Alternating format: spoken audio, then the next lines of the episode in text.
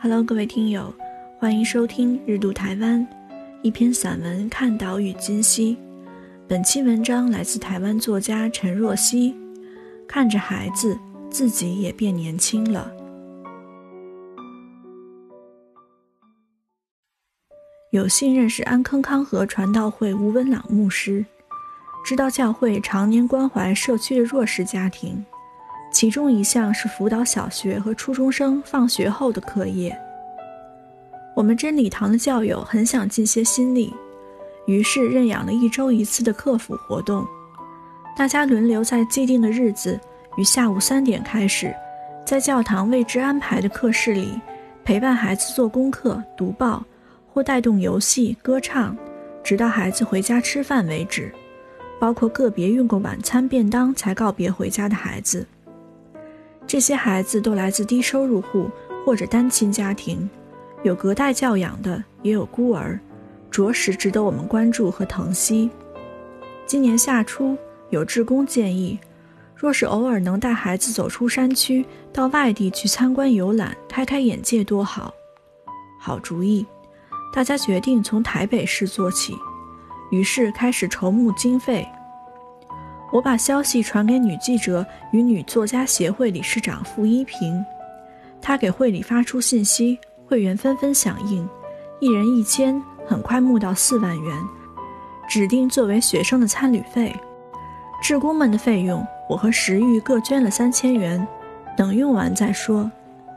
暂定一个月出游一次，结果台湾科学教育馆成了首选目标。正逢暑假。日子就定在八月十七日周一，很快有学生报名了。最小从小学二年级直到初中三年级，一共十一位，男生六名，女生五名，固定职工四名，加上我们刚参加的八位，人数超过学生，比理想的设计一个大人带一个孩子还有余裕，相信家长听了都很放心。这天上午十点。各路人马在圆山附近的科教馆前集合，买了门票，由事先安排的导游带领，开始了长达两小时半的游览。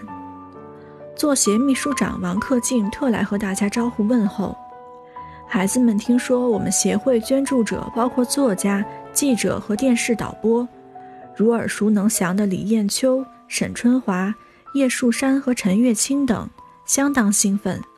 从小能受到关注和疼惜，相信有助于提升孩子们的自信和自尊。我们大人志工中多半是第一次登门科教馆，和孩子一样，处处充满好奇和惊奇。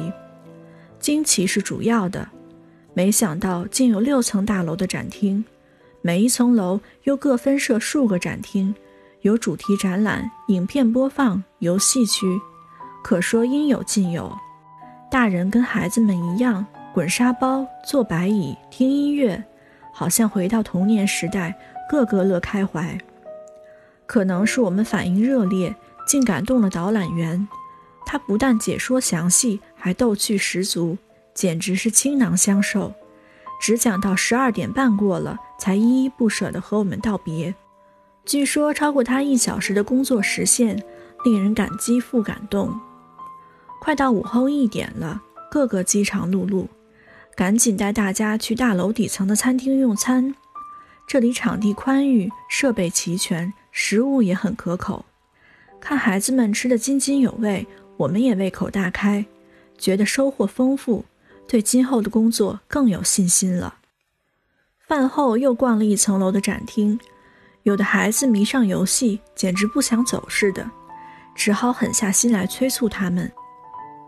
我们按计划把孩子们送上了来城的车子，然后挥手道别。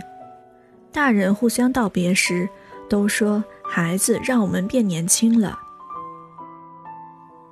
欢迎留言、吐槽、点赞和订阅。日读台湾，感谢您的聆听。